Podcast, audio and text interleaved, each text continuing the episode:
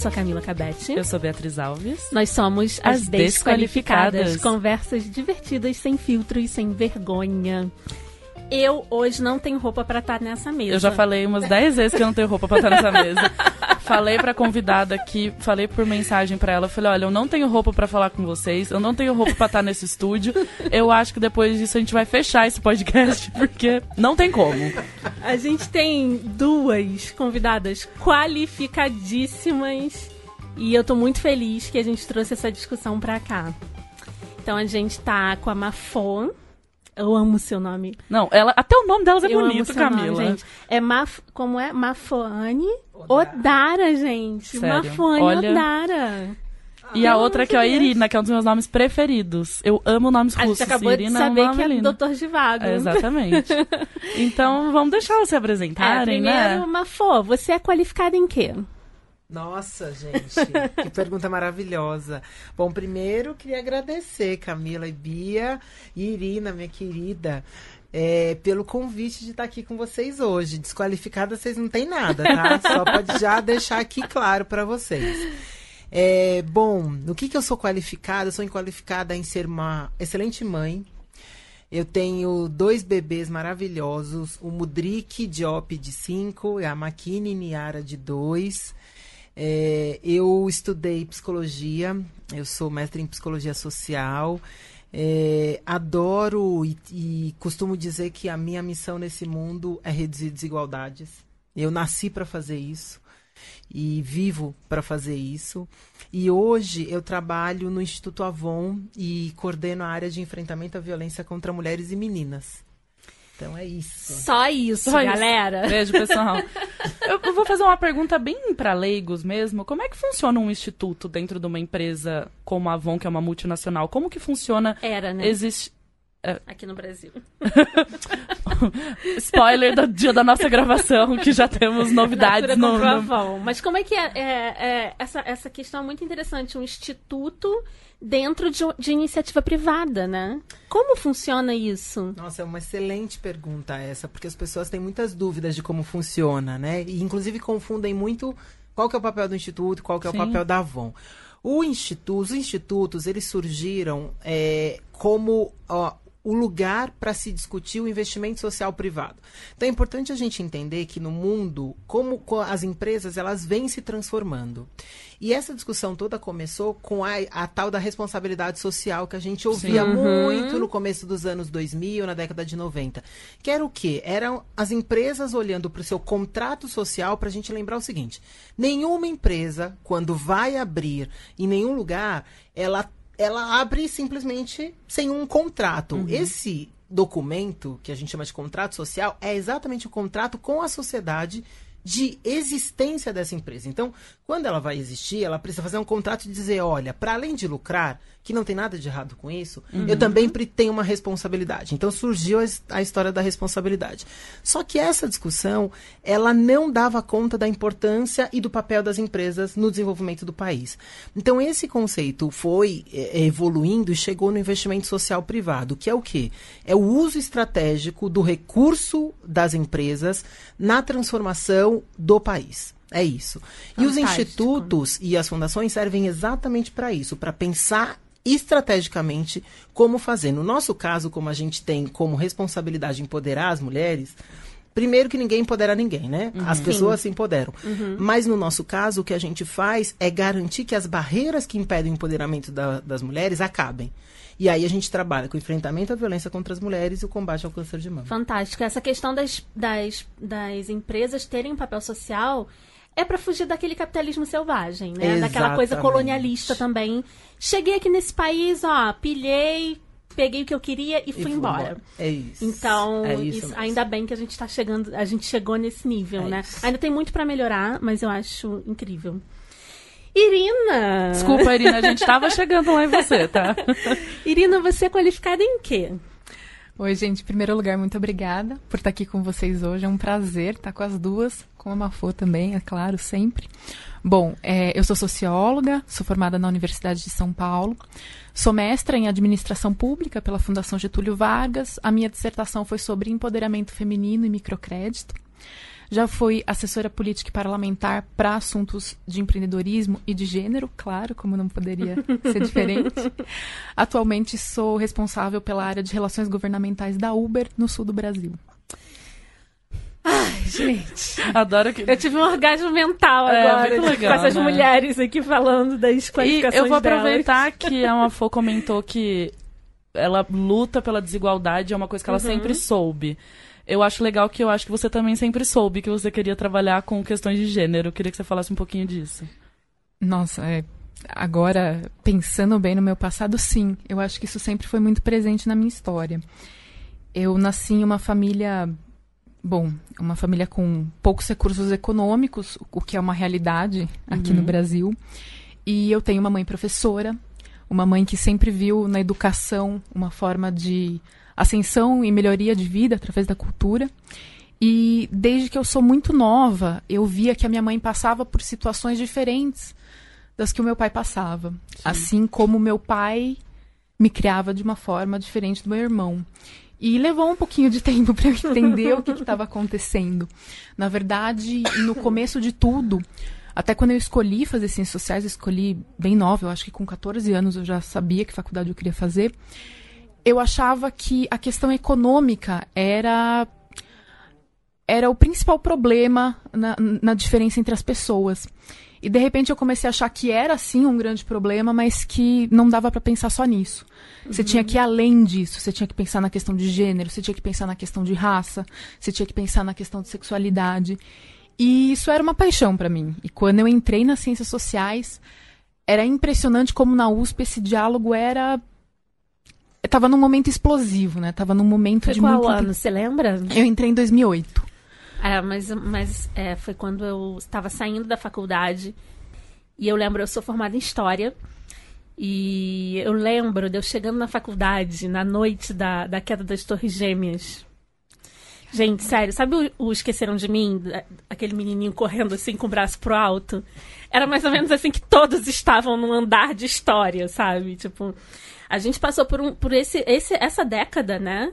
foi bem forte em relação a uhum. tudo isso, né? Todas as, as questões de colonialismo, imperialismo e políticas públicas e luta de classes e luta né? Foi bem. Se você já tem aquele foguinho dentro de você ainda, você foi tá um numa época ideal. que estão falando disso, hum. você fala, ah, não, estão me chamando aqui para isso. Eu acho que foi o que aconteceu com você, né? Estão me chamando aqui, então eu vou atender esse chamado. E eu, durante a faculdade inteira, de durante a faculdade, os momentos que eu estava lá pensando, ah, será que eu quero ou não fazer mestrado?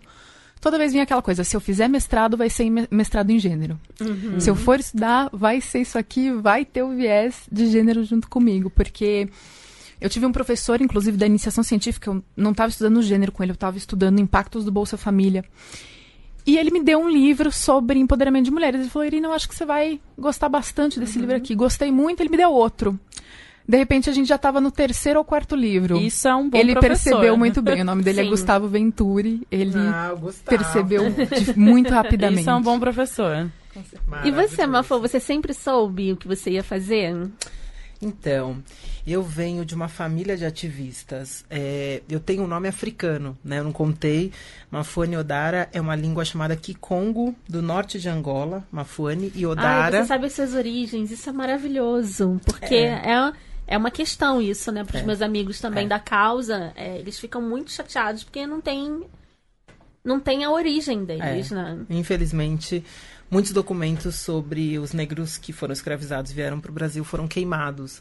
Para a gente esquecer, porque afinal de contas, né, você esquece e aí não vai acontecer de novo. Não, é. vai, né? É por isso que a escravidão ainda não acabou, né? Exatamente. E, e eu tenho o nome africano porque os meus pais sempre quiseram que a gente tivesse muito orgulho da ancestralidade africana, né? Então, decidiram colocar nomes africanos nos filhos. E os meus pais, além disso, eu nasci numa década que surgiu no mundo um movimento chamado panafricanismo, que era o resgate da ancestralidade africana. Uhum. E uma das formas de resgatar tinha a ver com a roupa, com o cabelo, e os meus pais, que eram mais ousados, de ajudar a reconstruir os países africanos do, depois do processo de descolonização colonização. Então, todo mundo sai de países em guerra. Aos dois anos eu fui morar em Angola, Nossa. no meio da guerra. para ajudar a reconstruir Angola e passamos quatro anos lá. Então, esse processo de você ir para a guerra e você entender e, e, ajudar a reconstruir um país, ele construiu a minha história, a minha, a minha forma de olhar para o mundo. Então, eu venho dessa origem e aí quando eu volto para o Brasil, isso se torna a, a minha desde muito cedo a minha a sua vocação. Essência, né? Tá na essência. Vocação. É isso mesmo, é isso mesmo. Não então... tem como tirar isso de você, nem que não. quisessem não. Não o que você viveu. Como que tira isso de uma pessoa? Não, eu lembro de tudo, tudo, gente. Assim, é uhum. é a cara da minha professora, o carro que a gente tinha, como era a minha detalhes da casa. Quando você tem, quando você é muito pequeno e não está no seu país de origem, uhum. você tem uma memória muito viva. Do é porque é um viveu. choque e o choque é ele mesmo. marca, né? É isso mesmo. Então essa, assim, eu sempre soube, não sabia exatamente como ia ser. Eu tinha uma opção entre a, a medicina e a psicologia, porque eu sempre entendi que era esse lugar de pensar ou na saúde, como é que a gente considera e, e melhora o sistema de saúde para que ele realmente seja para curar as pessoas e não para matar, porque uhum. hoje a gente ainda tem em muitos processos de exclusão as pessoas morrendo por conta de não atendimentos, né? Então, como é que você pode ter uma mulher morrendo de gravidez? O que é. que é isso? Pois é. é Não é uma doença, de... né? Então, exatamente. O que que acontece? Então, eu tinha essa escolha e aí eu fui para psicologia, falei, mas a medicina vai voltar e ela voltou. Assim como a Irina também estudou gênero, eu fui estudar se gênero e raça interferia na relação médico-paciente, porque uau, as mulheres negras recebem 50% menos anestesia do que as mulheres brancas na hora do parto. Por quê? De então. onde eles tiraram isso?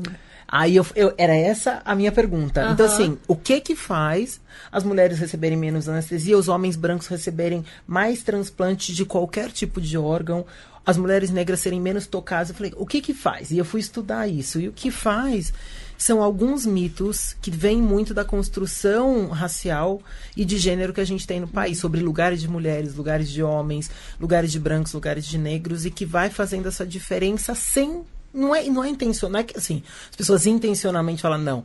Mas quando eu perguntava, os médicos diziam assim, mas as mulheres negras sentem menos dor. Eu falei, jura? É, de onde você tirou isso, querido? Da sua cabeça? Todo mundo ah. sabe. O que eu ouvi era isso, todo mundo sabe. Eu falei, como assim todo mundo sabe? E eu comecei a ouvir, eu falei, gente, não existe pesquisa sobre isso. Todo mundo sabe. E aí o todo mundo sabe vira uma prática. E aí. E aí, quando você começa a estudar, você vê que era da época da, dos colonizadores, porque eles não queriam gastar com os negros e o parto era feito daquela forma, e eles vêm reproduzindo isso até hoje. Não, mesmo parto de cócoras. Essa ideia de você, você deitar para ter os filhos, isso também vem dessa era. Porque os Exatamente. homens precisavam assistir como eles queriam assistir, então a mulher tinha que ficar é deitada. E assim, minha mãe teve de cócoras, né? Quando a gente estava em Angola, porque um dos meus irmãos nasceu lá. Gente, é a gravidade. Né? Óbvio, só né? é, é óbvio, muito mais fácil. Né? As indígenas têm de cócoras. Olha então, a força que você faz pra, pra deitada, entendeu? né? Então, Olha que doideira. É. Exatamente o pensamento de, ah, eu não preciso pensar nisso, porque já alguém já pensou por mim, é. eu não preciso ter pensamento sobre Ou eu não assunto. preciso questionar, porque é. sempre foi assim. É isso, sempre foi. É isso que eu ouvia muito. Sempre foi assim, sempre gente. Foi assim. E aí ninguém questiona. É aquela mesma história de você fazer um grupo de pesquisa e fazer um, uma, uma sala e você colocar pessoas. E elas levantam de tantos em tantos tempos sem nenhum objetivo. Hum. A próxima pessoa que entrar vai continuar reproduzindo aquele. Sim. Porque ela vai achar que é o certo. Ah, não sei, tá todo mundo fazendo. Mas eu, eu acho que a maior dificuldade que eu enfrento hoje conversando com pessoas da família mais velhas ou qualquer lugar que você tá por lazer ou empresa é quando alguém afirma alguma coisa e aí eu, que acho que desde que eu consigo falar uma palavra, a minha pergunta é por quê?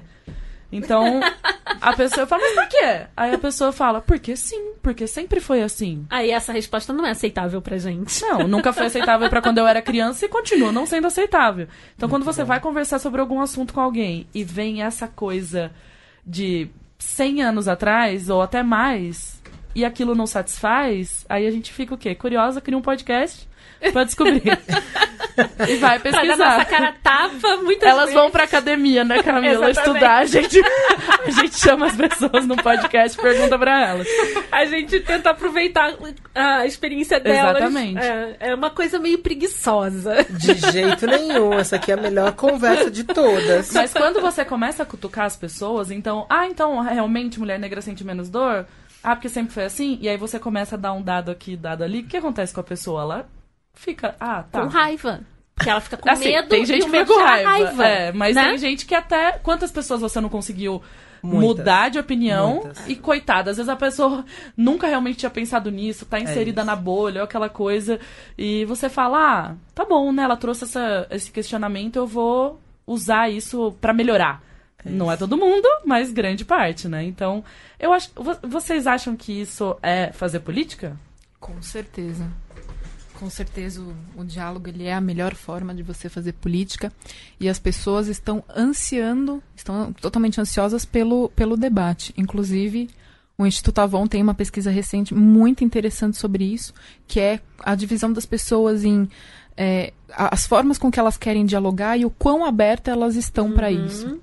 Uma Fô pode falar quero mais saber disso pra gente. disso. Conte-nos. Então, a gente esse ano falou assim, ai, já que a gente não tem nada pra fazer, Nossa vamos, vida é muito fácil. vamos fazer uma pesquisa aqui. Não que seja importante essa pergunta que a gente tem pra responder, mas vamos só perguntar assim, né? Vai que alguém quer saber, né?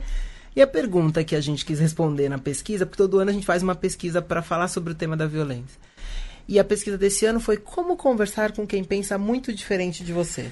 Não sei. Como? Meu Deus! Tipo, como? Então, e aí foi muito interessante porque a gente fez essa pesquisa junto com o Papo de Homem. E a gente entrevistou, e, e- e a ideia foi: a gente jogou algumas perguntas, falou, vamos ver quantas respostas a gente tem. A gente recebeu 9 mil respostas de pessoas dizendo o que, que afastava e o que, que aproximava as pessoas de quem conversava diferente. E a gente encontrou coisas maravilhosas nessa pesquisa. Na verdade, acho que ela foi um presente pra gente.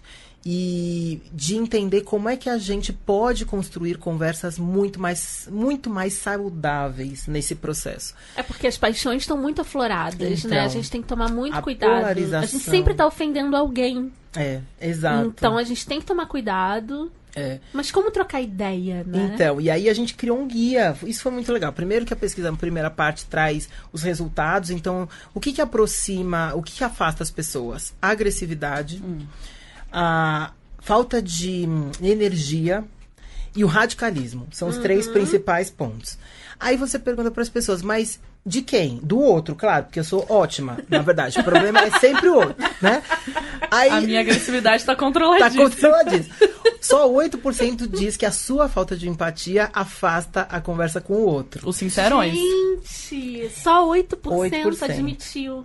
E a gente encontrou três perfis de pessoas no Brasil. O que a gente chama de construtores de pontes, que são aquelas pessoas que ativamente se colocam para conversar com quem é diferente.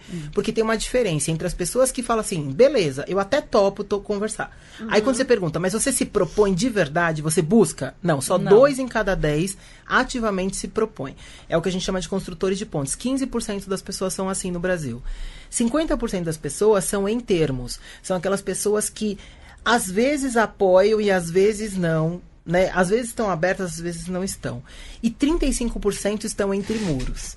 Aí você olha e você fala assim, não, porque entre muros certamente são aquelas pessoas que pensam diferente de mim. Porque as pessoas que pensam como eu são super abertas. Não, gente. Deixa eu contar pra vocês. É o seguinte. Não.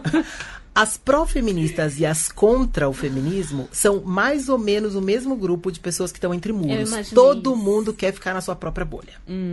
Então, na verdade, a grande discussão é o quanto a gente de verdade se abre. E a gente percebeu que tem algumas coisas que ajudam nessa conversa. A primeira é a seguinte: fazer mais perguntas e menos afirmações. Ir para uma conversa genuinamente querendo ouvir. Me conta de verdade. Da onde você tirou isso?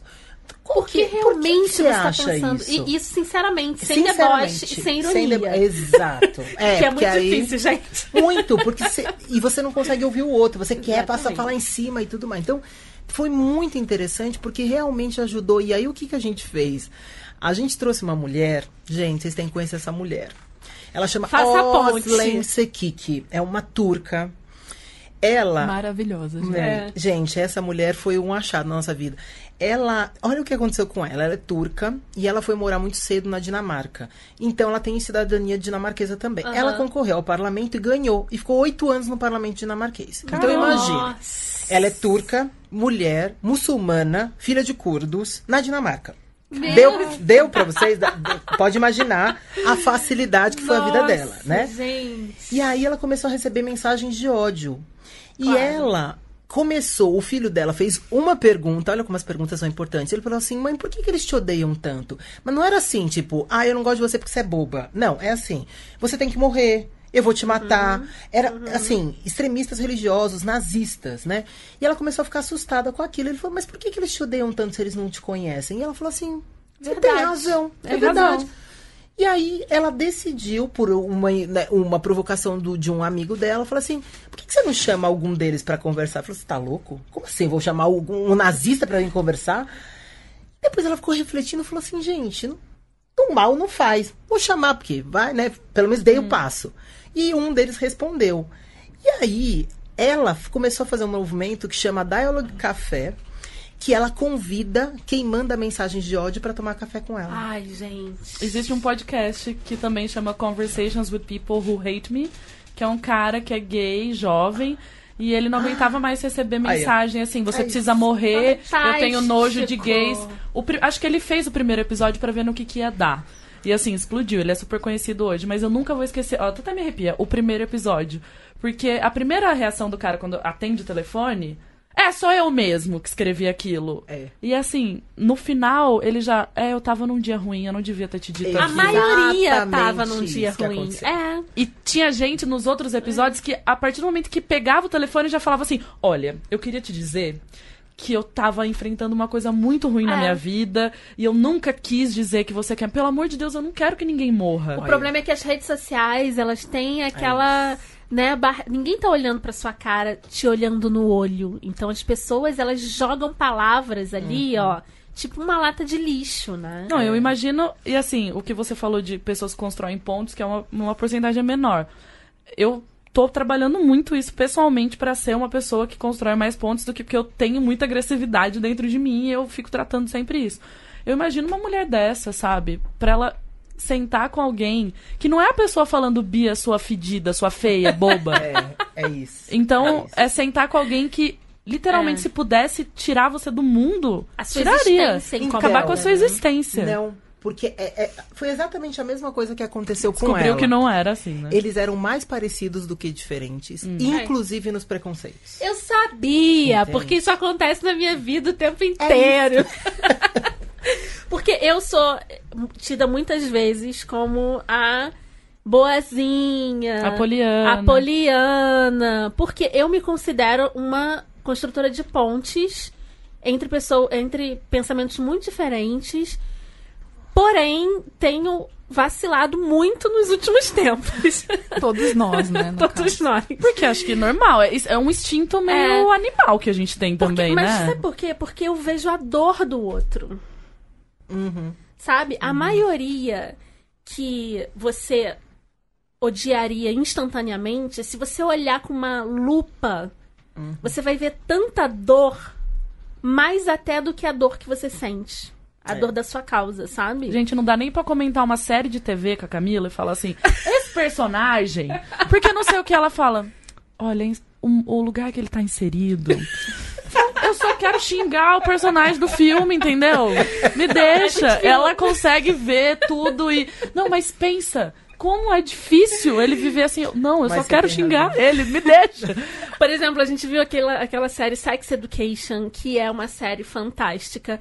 E eu, aquele cara que fazia o bullying na escola. É porque é uma série que se passa no colegial, então no tem colegial. muito bullying. Então, o e cara eu ficava que... com ódio do menino que fazia eu, bullying. E eu ficava assim, ai, coitado. E ele fazendo bullying com os outros e falando, coitado, porque o ator é tão bom. E ele passava a dor dele. Então, assim, na minha vida, eu tendo a construir pontes até que eu veja sinais de que ali eu tô perdendo tempo. Exato. Né? Sim, então eu perfeito. avanço. Perfeito. Quando eu vejo, não, essa pessoa só quer vomitar as teorias dela, como é que eu vejo isso? Quando uma pessoa começa a frase, a verdade é. Pronto. Você vai falar com essa pessoa como? É Ela já começou falando que é a verdade é. Tipo, essa pessoa não tá aberta ao diálogo. Então. Mas, por exemplo, eu tenho uma é, orientação política de centro-esquerda. E tenho muitos amigos liberais. Uhum. E a gente teve muitas discussões, mas sempre com tanto respeito. Uhum. E a gente, nesse momento político que a gente está vivendo, a gente está unido. Olha só. É isso.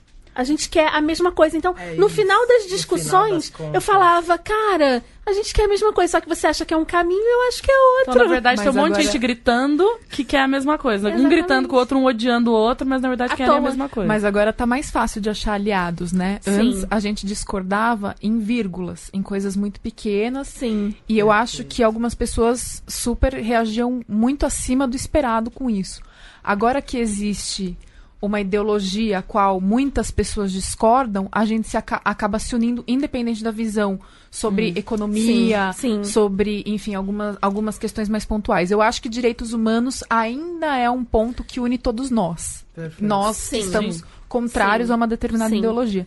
Mas as outras pautas parecem menores diante do que a gente está enfrentando agora. Sim, eu tenho muitas discussões. Hoje em dia eu posso dizer para você que vocês que eu tenho mais discussões com quem está do meu lado do que quem está do outro lado. Do que quem está do outro lado, porque eu tenho muita gente no, na, não no meu convívio, mas assim nas minhas redes sociais que são abertas. Eu, eu já recebi muito poucas ameaças, assim. Eu posso contar três vezes eu recebi, porque o meu discurso não é de ódio. Uhum. Mas. Isso faz muita diferença. Isso faz muita diferença. Porque eu escuto e eu falo, cara, eu me amarro em você, mas eu não concordo com você. E vida que segue. E o que eu tenho visto, inclusive na extrema esquerda, inclusive no movimento feminista, é aquilo que a gente estava falando antes de começar, né? É aquela. É o miseredador. Sabe, miseredador? É de quem é a, a pior dor né? Aí o Louvre é incendiado, aí consegue bilhões lá, não sei o quê. Notre Dame, amiga. Aí é Notre Dame, desculpa. Vai, Louvre. Para de botar Nossa, fogo no Louvre, amiga. Até, até bati na madeira. Aí consegue milhões, aí as pessoas falam, mas e a causa da África e tudo? Gente, tudo bem. É um momento de reflexão. Eu, obviamente, vou parar para pensar nisso, né? O quanto a vida do outro vale e o quanto um, um, um Notre Dame vale. É óbvio. Mas ficar nessa discussão uhum. não agrega, sabe? E aí tem a discussão feminista e tem o feminismo negro. E aí fica essa briga entre as feministas e, e as feministas negras. Tipo, não! sabe? Vamos calar nossa boca quando a gente não tem lugar de fala. Que é a única coisa que a gente pode fazer. É calar a boca e aprender né? Do que ficar brigando. A gente mas perde força. Mas eu acho né? que isso é muito complexo, na verdade. Eu entendo o que você está dizendo, mas eu fico. Hoje eu tô muito mais numa posição de não saber como agir do que de saber. Então, eu fico realmente quieto olhando para ver para que lado a gente vai. Porque depois a Irina vai poder trazer mais dados sobre mulheres na política, etc. A gente é um número tão pequeno e tem, uhum. tem pouquíssima gente fazendo ativamente coisas para mudar. Então eu acho que brigas desnecessárias acho que distrai um pouco mesmo. Mas, por exemplo, eu estava aqui pensando, né, construindo o pensamento da minha cabeça. Vocês, obviamente, pelo trabalho de vocês, vocês são muito mais construidora de pontes do que uhum. outra coisa, senão vocês nem conseguiriam executar o trabalho de vocês. Sim. Então já começa por aí, vocês ouvem muito mais, vocês já têm uma mas não significa que só pode ter gente igual a vocês. Acho que é, é, saudável ter pessoas que não são exatamente como vocês. Por exemplo, eu tenho uma personalidade muito mais agressiva. Então, eu sou muito diferente da Camila. A gente se complementa em várias coisas. Então, eu fico pensando, ah, então já que eu não sou a 100% construidora de pontos, eu não tenho espaço? Aonde que eu vou me encaixar para eu poder uhum. melhorar para eu poder conseguir conversar mais com as pessoas. Sim. E quando eu te perguntei, né, é político não é? Porque eu acho que tudo na mulher é político. Uma pessoa, uma mulher que simplesmente fale: "Ah, eu só tô aqui para embelezar o mundo", tá errada. Porque tudo na existência dela é político e qualquer coisa que ela fizer já sai fazendo política. Então, é. pode ter gente que lute muito contra, mas tudo que a gente faz é político. Então, eu queria muito que vocês falassem um pouco disso, assim. Então, ok, vocês escolheram ter uma participação muito mais ativa. Mas tem gente que pode contribuir de outra forma também. Como que nós aqui, pessoas diferentes, com personalidades diferentes, com histórias diferentes, a gente pode ajudar nas causas, a gente pode tentar diminuir o atrito, porque, é, óbvio, nós nos consideramos feministas, a gente uhum adora estudar sobre isso, conversar com outras mulheres, mas tá difícil mesmo. Tá tudo muito difícil. E tá difícil tá... conversar com pessoas que pensam igual, com pessoas que pensam diferentes. É muita agressão é, rompimento de família, Nossa, círculo gente, de amigos. De Sim. Sim. Não faço mais, não, não gosto da minha avó, da minha tia-avó, meu Exatamente. primo. É. Gente, é família. O que que aconteceu, né? Que a gente agora... E a gente achou... sente é, mesmo. É. Não é uma coisa... Eu, eu entendo que as pessoas sentem. quando E como rede social tem muito negócio... Eu sou muito contra o deboche, né? Essa coisa, a piada, o deboche pra falar de alguma coisa séria não me agrada. Uhum. Então, essa coisa muito debochada de falar de personalidades que estão mais na boca do povo, tipo, tipo, ah, o Lula, etc., e vira aquela piada debochada no almoço de domingo, eu me incomodo muito. Uhum. Tem gente que não se incomoda. De qualquer dos lados. Eu não gosto do deboche. O deboche é pobre. Ele não tem argumento, ele não tem discussão, ele não é uma pergunta de verdade. Tá bom, mas qual é a sua opinião sobre esse tema? Não. É só para arrancar umas, umas risadas e tal. E eu não me sinto bem. E parece que aquele incômodo ele só piora. Então, como é que a gente vai fazer esse rolê? Porque a gente quer usar o nosso poder de ser mulher, ser política, e não necessariamente, ah, não vou me candidatar, não vou fazer assim, mas eu não quero ficar. Tudo bem, né? A gente tá aqui no microfone tentando atingir outras pessoas. É como a gente achou, é, como a gente achou uma de... forma de levar uma, uma palavra que a pessoa não tinha pensado antes e para ela também se mexer. Uhum. Mas o que, que de fato as pessoas podem fazer? Eu acho que eu queria muito que vocês dessem ideias e falassem dentro do trabalho de vocês o que, que a gente pode fazer aqui para melhorar a situação das mulheres, para ajudar. Porque, assim, por exemplo, a sua causa, principalmente no Instituto, violência contra a mulher, etc. Pô, eu quero fazer alguma coisa. Não necessariamente no mesmo âmbito que você, na mesma grandeza que você, mas eu posso fazer alguma coisa? O que, que eu posso fazer? Vai lá, Irina, comece. Bom, a questão é muito complexa. Eu acho que, em primeiro lugar, eu sempre fui muito contrária à ideia de lacração. Sim. É, uhum. Algumas pessoas brincavam comigo quando eu era mais nova que eu era a feminista branda. Ah, ah eu escuto isso a Irina tempo compõe. A Irina acha que os homens também têm que ter voz nesse debate. Era quase uma coisa de coitadinha. Tadinha. Café com leite, feminista um com leite. mais, né, amiga querida. E eu não sei, eu tenho uma afinidade muito grande com outras pautas. E eu gosto muito, por exemplo, eu, eu gosto de, de, estudar a questão de raça por hobby. Mas eu não falo da questão de raça porque, sim, eu tenho medo de ser atacado, eu tenho medo de falar alguma coisa errada. E não porque eu entenda que determinados movimentos são agressivos. Não é assim que eu vejo. Da mesma forma que eu não gosto quando as pessoas dizem que o movimento pela igualdade de gênero, ele, ele de alguma forma é agressivo. Você tem exponenciais, você tem algumas pessoas que utilizam a pauta muito, muito para tratar um problema interno e ela acaba externalizando de uma forma errada. Hum. Mas mesmo essas pessoas são extremamente bem intencionadas. Sim. Então, eu acho que eu sempre vi algumas colocações, mesmo quando elas eram um pouco exacerbadas, eu tentava ter o máximo de autocontrole. Em alguns momentos não conseguia. Eu Somos também, humanas. hoje em dia, hoje em dia eu sou muito mais agregadora, mas a Ana Fone não me conheceu tão agregadora assim. É. Eu era muito mais agressiva porque eu vinha também daquele momento em que você quer sanar algumas questões e você não Internas. sabe. Interna. E você quer ajudar o mundo e você não sabe você como. explode, né? Exatamente. Você, você tá... acaba explodindo e você acaba perdendo um pouco do controle.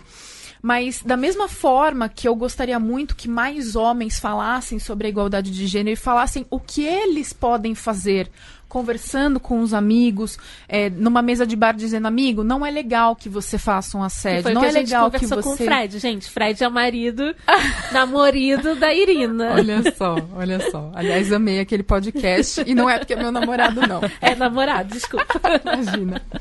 Então, da mesma forma que eu quero a participação masculina, não porque eu acho que de alguma forma eles têm que ter o protagonismo nessa luta. Não tem. Mas se eles não fizerem parte disso, a gente não vai melhorar a sociedade. E a inclusão de gênero, ela é extremamente necessária para todos nós.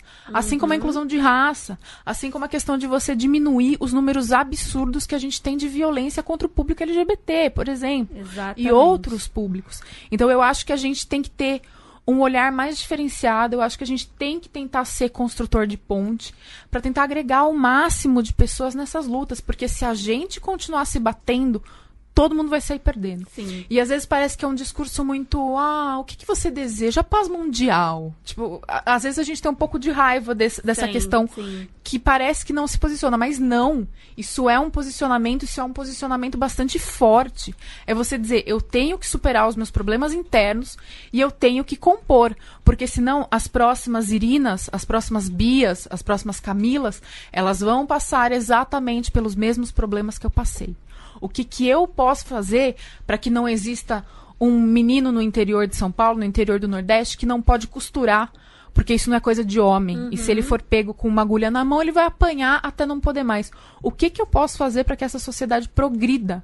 O que, que a gente pode fazer juntos para tornar o debate mais democrático? Porque legal, eu estou fazendo esse debate na cidade de São Paulo, eu fiz USP, eu fiz Fundação Getúlio Vargas. E quem não fez? Tudo bem que as redes sociais hoje democratizam e aproximam um pouco mais, mas ainda existe muita gente carente de debate e nós não Muito. estamos indo até essas pessoas. Essa é a verdade. Ai, adorei o que você falou da gente primeiro Se arruma resolver. aqui, ó. Arruma, a casinha casa. do coração antes Eu- de entrar nessa é, discussão. pra poder entrar com mais. Eu tô nessa fase, Tá tá, gente? Tô fase. arrumando aqui pra poder trabalhar melhor lá fora, entendeu? E eu acho que você tá perfeita nisso de a gente não tá chegando.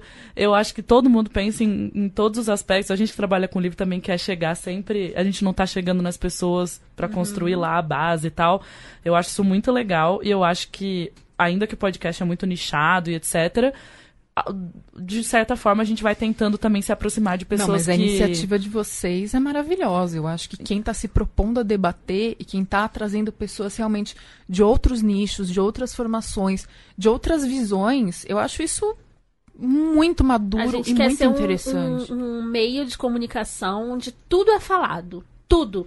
Tanto que a gente já falou aqui de putaria a psicologia, a depressão. Não, sabe? eu amei Então, o é podcast tipo- de vocês sobre cirurgia plástica. É, Me trouxe exatamente. muitas Nossa, questões que eu não tinha imagina. pensado. Tipo, foi muito feministas interessante. co- falando com cirurgião plástico, né? Eu Tipo, achei que foi um arraso. E, inclusive, até antes de, de vocês chegarem, eu tava lendo uma mensagem. Eu- a, gente, a gente adora receber mensagem de mulher que fala: coloquei meu namorado pra escutar É. e agora ele fica escutando sozinho. e, tipo, tá fã de vocês. Então, eu acho que isso é o mais legal, porque falar com mulher é muito mais fácil. E aí, ou também quando o namorado trouxe, né, que ela A mandou. gente tem casos assim, ah, botei minha namorada de castigo estudando, eu de castigo, escutando, né? Tipo, Então, óbvio, a gente não tá atingindo lá uma, uma base que a gente gostaria de atingir, mas de certa forma a gente tá tentando chacoalhar as pessoas para discussão. Então, isso eu acho que é uma coisa legal.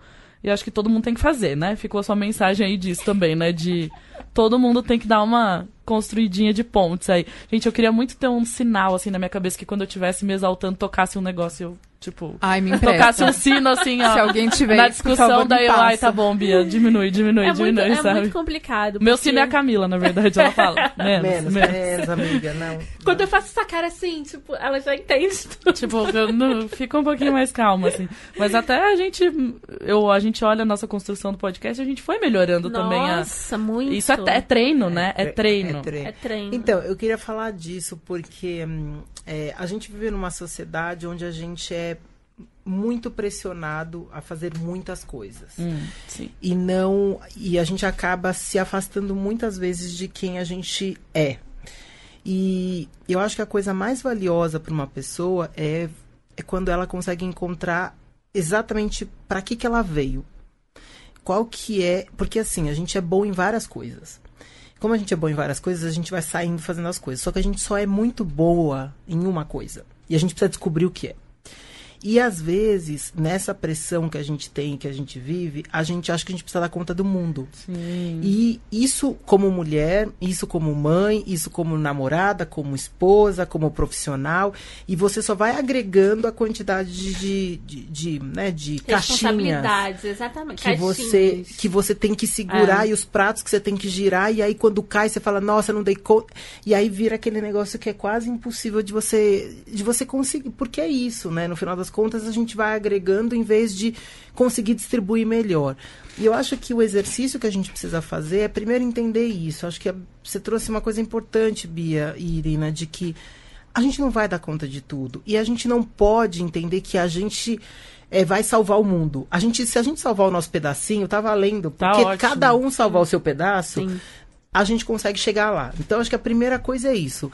A gente não consegue né, chegar em mais gente, mas as pessoas que vocês estão chegando, e eu concordo com a Irina, estão fazendo, tão fazendo reflexões que não fariam, porque elas escutam um tipo de pessoa, e aí quando vocês trazem outros tipos de pessoa, fala, nossa, não é que ela trouxe uma coisa que é importante, Exatamente. interessante? Então, tem uma questão de como também as pessoas vão se abrindo para as coisas diferentes. A gente, né, em algum momento, falou sobre a história de direitos humanos, né? O ano passado, eu vivi a experiência de fazer a formação em direitos humanos com candidatos a deputado e deputada. De partidos diferentes na mesma sala. Então, vocês imaginam, da extrema esquerda, da extrema direita, na mesma sala, e a minha missão fácil era falar sobre direitos Eu humanos tô um pouco nervosa já. né? Então você imagina como eu fiquei. E aí eu fiquei pensando, eu falei, gente, como que eu vou fazer para fazer para trazer essa reflexão? Porque é isso. A gente começa, a gente entra numa discussão dessa para pensar como é que eu faço o outro entender o que eu quero que ele entenda. Que já tá errado. Já tá errado, porque na Exatamente. verdade não é isso que a gente deveria. O que a gente está ali para fazer, como professora, é ampliar a consciência. Como que você amplia a consciência? Você bate de um mínimo denominador comum. Aí ele falou assim: gente, podemos concordar aqui que todo mundo quer que os seres humanos continuem vivos? Podemos concordar com isso nessa sala? Independente se quer arma, não quer. Vamos só baixar o nível. Podemos concordar que todo mundo quer que todo mundo vivo? Beleza, concordamos com isso. Vamos pro próximo nível. Porque o que, que acontece? Muitas vezes as discussões vai pra você é a favor ou contra o armamento. Pronto. Acabou. Não tem Acabou. discussão. Acabou a aula. Não tem. A, a discussão é um é a favor, outro é contra. Fica todo mundo debatendo pra tentar ver se convence o outro e não resolve. Então, vamos partir de um ponto. Bom, próximo nível.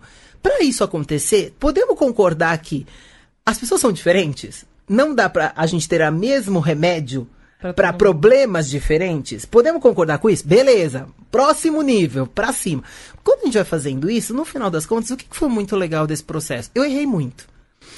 Mas eu também acertei. E o que que eu, o- pra mim foi a virada de chave? Quando eu passei a entender que direitos humanos era um jeito de olhar para o mundo e não era um tema que era importante para os candidatos. Quando eu parei de dizer, olha, você precisa colocar isso no seu plano de governo, porque isso é importante, porque as mulheres, os negros, as vírgulas e não sei o que, não sei o que elas. Aí as pessoas falam assim, não é que é verdade mesmo? É, se eu conseguir olhar de um outro jeito, talvez eu entenda. E aí uma das coisas para mim que foi o grande, uma grande é, é, é, conquista foi a mudança de algumas pessoas que não entendiam o valor das cotas Olha. tanto de mulheres Ótimo. quanto de negros. Que eles falavam assim, olha, assim, eu não via as cotas por esse lugar, porque eu via essa coisa que vocês falavam de meritocracia, não sei o quê. Mas quando você fala e traz a história e fala assim, é verdade, preciso de remédios diferentes para que as pessoas consigam se curar, faz sentido isso. Vou até ver, rever minha posição. Eu falei, olha, é possível. Então, assim, tem uma questão de como a gente faz. E eu acho que é importante a gente também não se privar dos momentos que são momentos nossos. A gente precisa se cuidar. E, e nós que estamos nesse meio social, a gente cuida dos outros e não se cuida. E o que eu tenho visto de mulheres adoecendo, de mulheres sozinhas, porque eu acho que a gente pode, por opção, estar sozinha, mas quando a imposição daquilo que a gente faz nos obriga a ficar sozinha, porque ninguém consegue lidar com a gente. É um problema. Isso é um problema. Então, assim, tem um processo muito importante. Eu, como psicólogo, trabalho muito essa questão de como a gente cuida de quem cuida. O que eu vi o ano passado de mulheres que trabalham com enfrentamento à violência, sendo violentas com outras, ou se suicidando, eu, assim, a gente teve de- delegadas que trabalhavam com a gente com violência contra as mulheres se suicidando Ai, porque Não, não, olhou deram pra conta. ela. da- é. Então, assim, gente, tá errado. Não tava cuidando dela mesma. Então, né? assim, tem um processo importante que é isso, a gente conseguir encontrar qual que é o limite, quais são as coisas importantes na nossa vida. Então, final de semana, gente, são para os meus filhos. Eu vou fazer as coisas com eles, e é isso aí. O trabalho vai estar lá na segunda-feira quando eu chegar, Sim. nada vai Exatamente. acontecer. Entendeu? E assim, no final das contas, senão a gente perde as coisas que são importantes. Então, acho que tem esse limite. E quando a gente fala, ai, eu não vou ser aquela mulher que vai sair na rua e vou fazer manifestação, não precisa. Não precisa, Você acha o seu pode lugar, né? É Sim. isso, assim, não precisa. É isso que a gente é importante, a gente achar as nossas diferentes formas de atuar. E não tem um tipo de ativista, né? Porque as pessoas acham que o ativista é aquela pessoa que queima sutiã, sai na Não, rua, Tem grita. a bandeirinha de ativista. É, né? e aí você fala, gente, não, tem outras formas. A gente tem outras formas de atuar. Nossa, o podcast, a gente é totalmente ativista, né? Total, é a um gente jeito vem uma muito vez legal. por semana, tipo, para colocar as nossas ideias, para mudar de ideia, é para discutir, para ouvir outras opiniões. Isso para mim é ativismo, sabe? As, as, a tecnologia chegou para ficar, né? E, e, só que a gente está num momento que é exatamente o momento de transição. No SXSW desse ano, eles, eles fizeram uma mudança sobre o papel da tecnologia na nossa vida, né? Porque até 2017, a leitura de mundo que existia era Exterminador do Futuro. Sim. As sim. máquinas vão dominar, os seres humanos vão acabar. Inteligência artificial. Inteligência artificial, acabou, né? E em 2018, teve uma mudança de entender que a diversidade era um tema muito importante para o desenvolvimento, para a inovação, para a criatividade. 2019, o que, que eles trouxeram? A humanização da tecnologia. O que, que isso significa nesse momento que a gente vive? Que a gente está aprendendo a usar a tecnologia ao nosso favor. Só agora, né? Só agora. Que, é o, que eles chamam de letramento digital. É, exatamente, letramento digital. E o que, que, isso significa? Que a gente ainda não entendeu como usar as tecnologias e como fazer as conversas de forma mais saudável dentro das mídias. E o que tem acontecido hoje é que, como as mídias não falam, né? Muitas delas, mesmo às vezes você manda áudio, não é a mesma uhum, coisa, porque você não está vendo a cara da pessoa. É, a gente interpreta a partir daquela sensação que a gente tem naquele momento. E, e, é um momento, às vezes, um dia que a gente não tá bem. E é um filtro todo seu. Todo. E, e, o, e o Marshall Rosenberg, ele tem uma frase que hoje eu uso muito. Quando alguém é muito agressivo comigo, eu lembro da frase do Marshall. Ele diz: toda agressão é a expressão da necessidade não atendida. Do Exatamente. outro. Exatamente. Então, hum. quando alguém é agressivo, não tem nada a ver com você. Tem a ver com uma necessidade não atendida dele. E quando você entende isso, você também vai reagir de outra forma para entendendo que não tem a ver com você. E o que acontece muitas vezes nas mídias é isso. Eu entendo aquilo como uma agressão a mim e não tem nada a ver comigo. Exatamente. Tem a ver com alguma coisa que a pessoa precisava expressar. Foi o único jeito que ela encontrou para falar. E aí o que, que eu faço? Em vez de tentar entender qual é a agressividade, qual é a necessidade da outra pessoa, o que, que eu faz, faço? Aí você faz assim, filho da puta! E aí, aí acabou. Fala, pronto, acabou. Acabou ou então a você, possibilidade. Ou então você é, tipo, quebra aquela relação, que aí você não tem mais que lidar com, com aquilo. Com aquilo, exato. Mais ou menos, né? Porque não, você não lida você com aquilo, ficar... mas você lida Vem com outra vez. a outras pessoas que viram aquilo acontecer e aí isso ganha uma outra dimensão. Então, assim, eu acho que tem um exercício importante que a gente está aprendendo a fazer, que é essa humanização desse processo.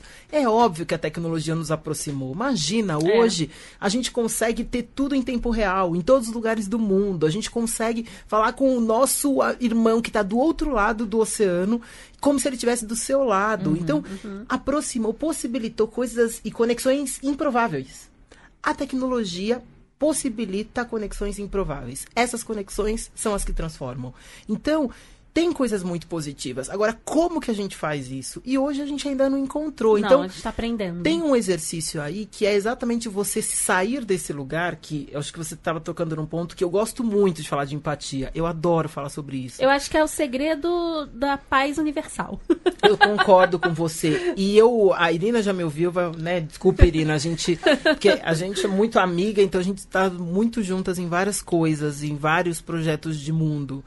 E, e, eu falo sempre que empatia não é a nossa capacidade de se colocar no lugar do outro. Primeiro, porque eu nunca vou ser a Camila. Uhum. Impossível. Mesmo Sim. que eu seja meio doutor estranho, saia do meu corpo, entre Sim. no seu.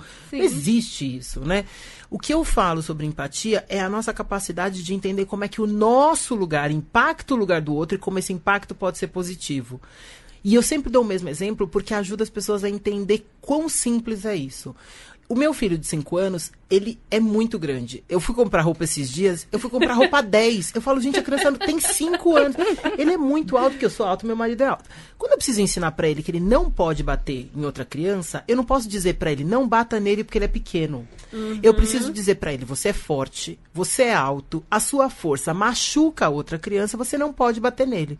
Parece que é a mesma coisa, mas não, não é. é. Eu coloco nele a responsabilidade Total. de ser grande e não no outro a culpa de ser pequeno. Nossa, eu nunca pensei Essa mudança sentido. faz todo sentido e toda a diferença de como eu me relaciono com o mundo. Porque aí eu não fico naquela história de não falar é o assim, outro que é fraco. É isso. Ai, eu acho que as mulheres têm que lutar aí pelos direitos dela. Porque uhum. o que você acha pouco importa. Eu quero saber, você como homem, o que, que você vai fazer do seu lugar de homem?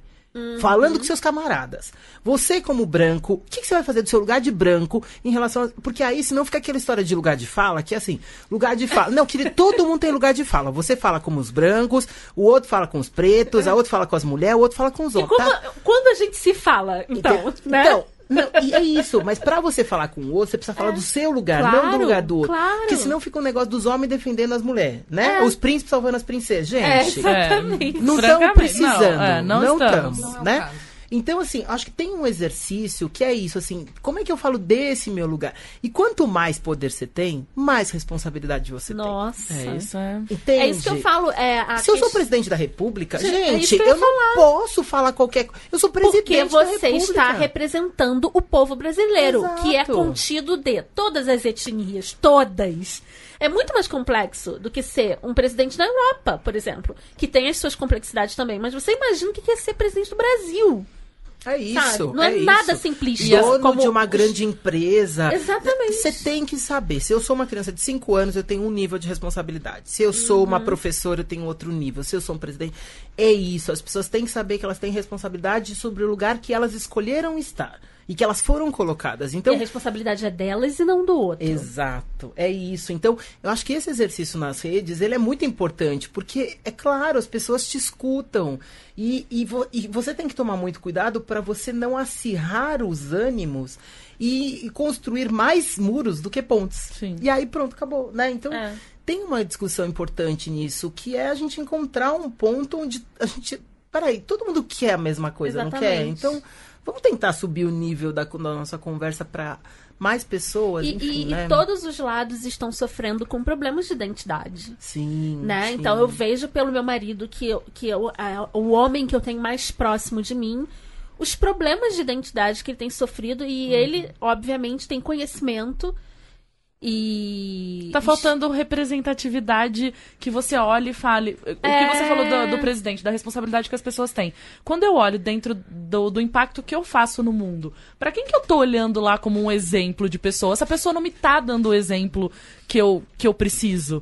Então, na verdade, todo mundo tá dentro do seu poderzinho tem que começar a trabalhar mais com empatia e mudar o ambiente que você tá. Então, assim, a gente tá mudando essa sala é para poder mudar e, ir aumentando. É então, Mas assim, é, é, aquela questão, é, perguntar não ofende. É isso. Né? É isso. Perguntar não ofende. Não o Bruno chegar para mim e perguntar determinada coisa e eu sentar com ele com paciência, entendendo que realmente é uma dúvida, né, de verdade, e explicar para ele pode mudar tudo. Pode mudar tudo, porque ele, ele tem. Ele trabalha numa empresa e ele tem colegas de trabalho e que vai impactar aquelas pessoas em casa, que vai impactar. Olha só a responsabilidade que a gente tem, né? Perfeito. Quando a gente escuta Perfeito. o outro e fala com paciência.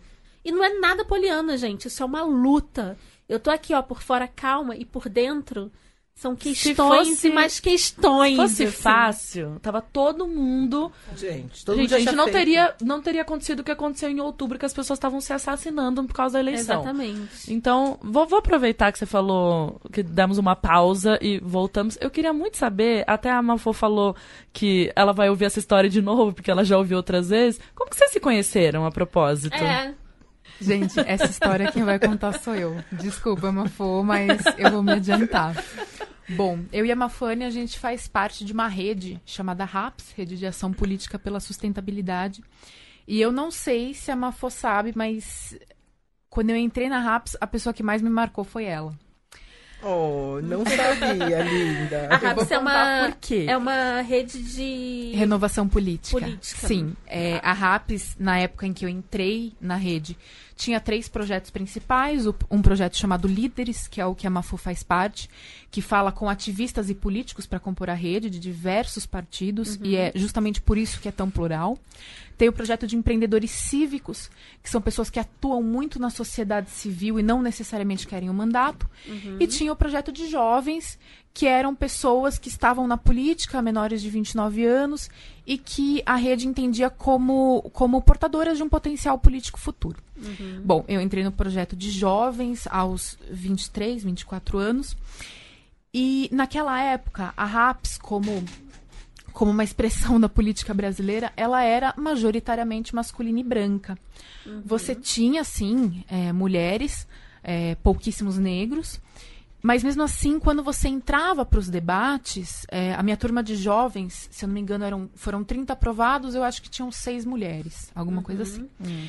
Então, no, no começo, quando você entrava nos debates, você sempre se deparava com muitos homens mais velhos, é, com os microfones, conversando. O conteúdo era bom? Era, mas uhum. não era um conteúdo expressivo. Não, não era a expressão do que a gente pensava, do que alguns de nós pensávamos para a nova política.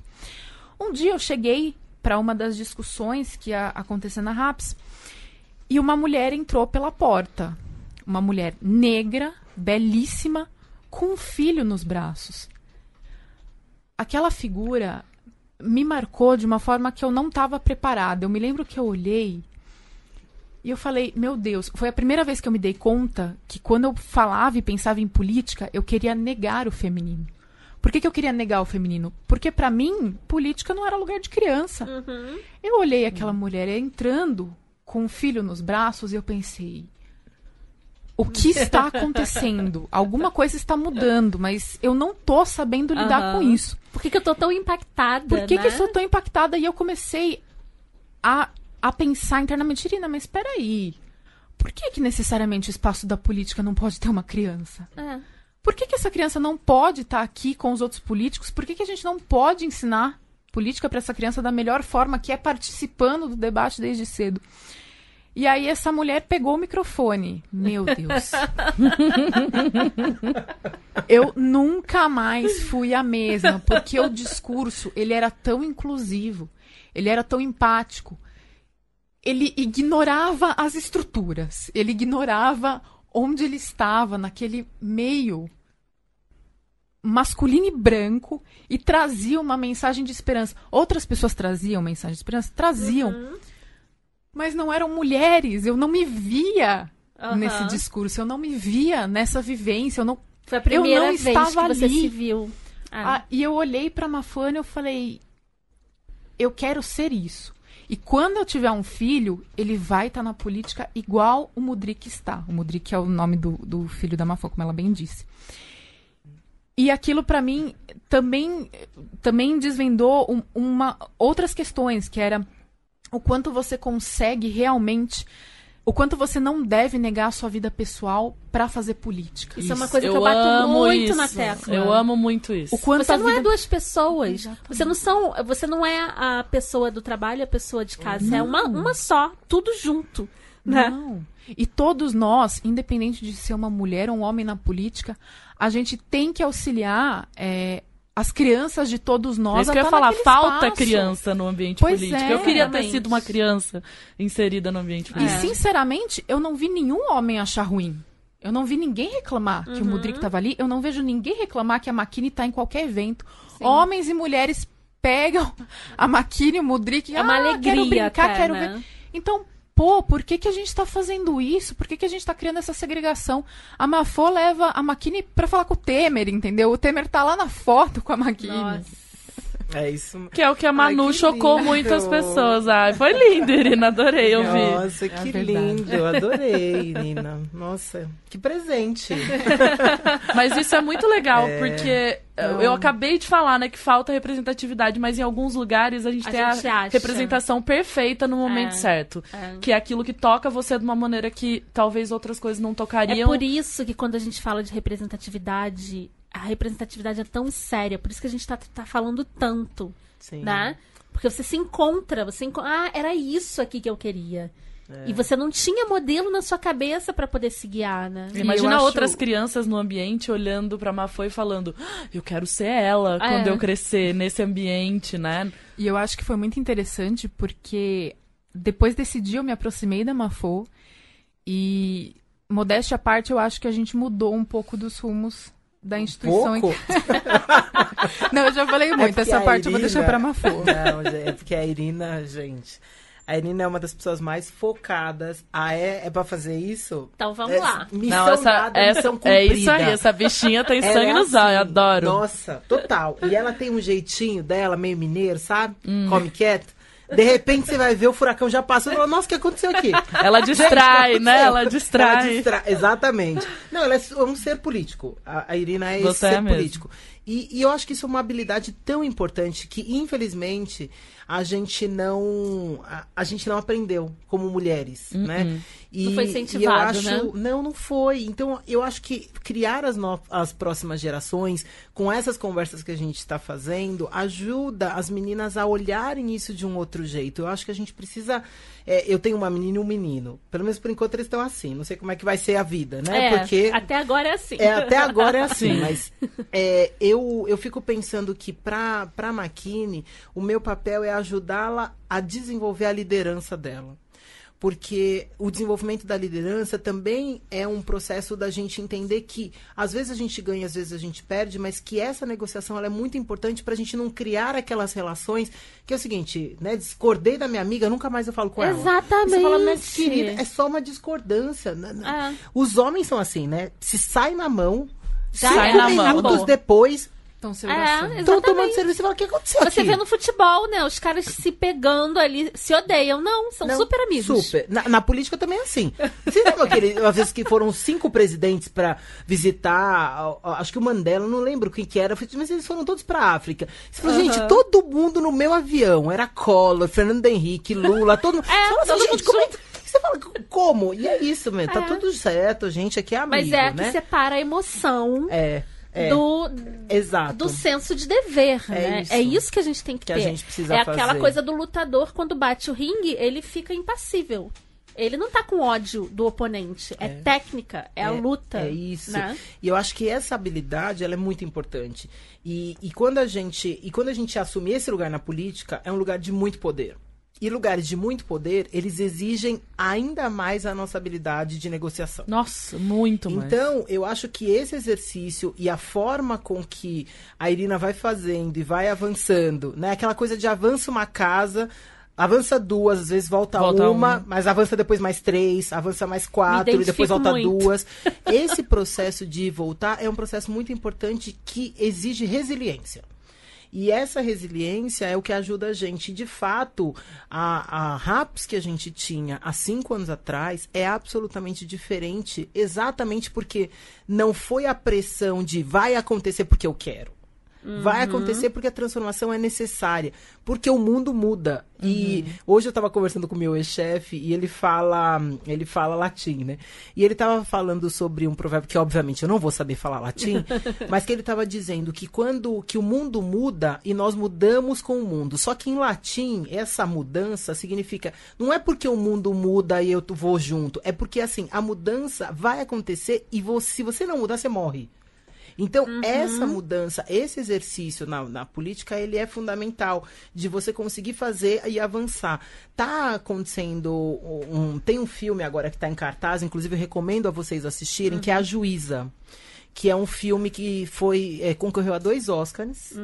E ele. é, o que ele conta a história de uma juíza de 83 anos, super jovem. 83 anos ela tem. mais jovem de todas nós aqui, tá?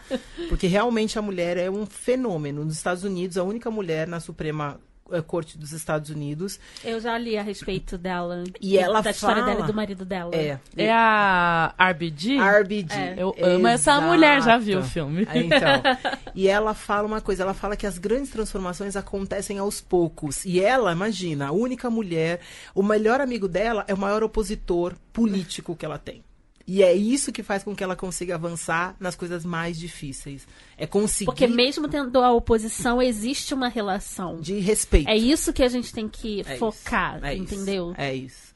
E foi assim que eu conheci essa mulher maravilhosa, esse furacão que transformou. E hoje a gente tem uma RAPS de 50% mulheres, 50% homens. Nossa. Isso é, assim, a grande transformação, 40% de negros. Então, você tem um processo que é isso. E não é porque tem que ter. É porque é assim que a sociedade é. Não é porque tem que ter, não é uma coisa forçada. Se, acontece. E esse é um processo. Uma hora vai ser natural e a gente não vai ter mais que fazer um podcast para falar sobre isso. Sim. Mas ainda não coisa. chegamos nesse ponto. Não, ainda temos um Ainda caminho. temos um caminhozinho aí. Temos um caminhozinho aí. A gente tem um caminho e a gente tem dados que a Irina tem aqui. Eu queria que a Irina falasse sobre essa pesquisa que ela trouxe, que eu fiquei meio chocada. Ai, gente, vocês têm certeza que vocês querem falar de fala, coisa fala, ruim? pode falar. Vocês estão preparadas pra gente falar sobre mulheres na política no Por Brasil? favor, fale. Ó, foram vocês que pediram. Tudo bem. Só porque seus né? dados estão quentinhos É. aí, a gente quer saber. Pois é, eu quero agradecer imensamente a Roberta Moreno, do grupo Mulheres do eh, desculpa, Mulheres com Direito, por ter me passado uma pesquisa tão atual que é a Transpondo Desafios, Mulheres e Campanhas Eleitorais. É, eu tenho os dados de 2019 da participação feminina e eles são chocantes, como, como Ai. eu bem quis dizer na introdução.